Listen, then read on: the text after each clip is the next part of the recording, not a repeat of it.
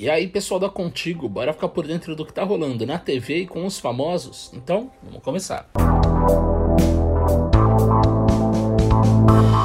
William Bonner desabafa no Jornal Nacional, critica loucos e irresponsáveis e manda recado: nós não vamos desistir. O jornalista quebrou o protocolo e disse que vai seguir noticiando o agravamento da pandemia. William Bonner fez um desabafo no Jornal Nacional da última quinta-feira 14 e reiterou a importância da imprensa na cobertura da pandemia.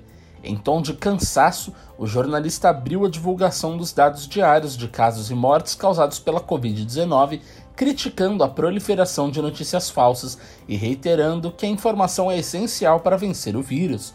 Sem citar nomes, sem citar nomes, ele criticou duramente quem espalha informações sem comprovação científica, com a seguinte frase: aspas.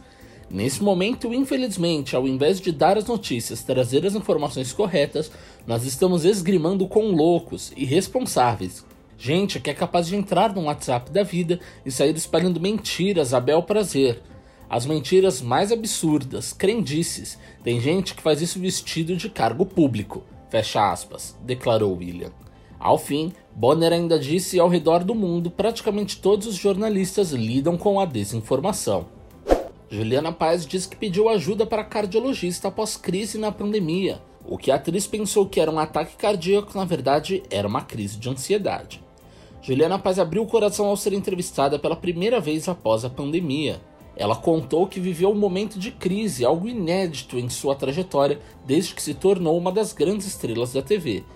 Em uma entrevista com o canal Rap 77 de Júnior Coimbra, ela contou que foi a primeira vez que enfrentou este desafio.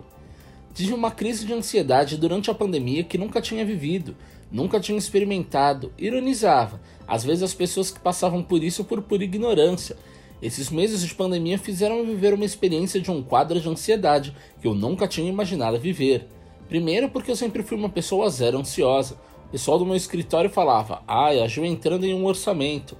Existe a possibilidade, um personagem, e eu esqueço.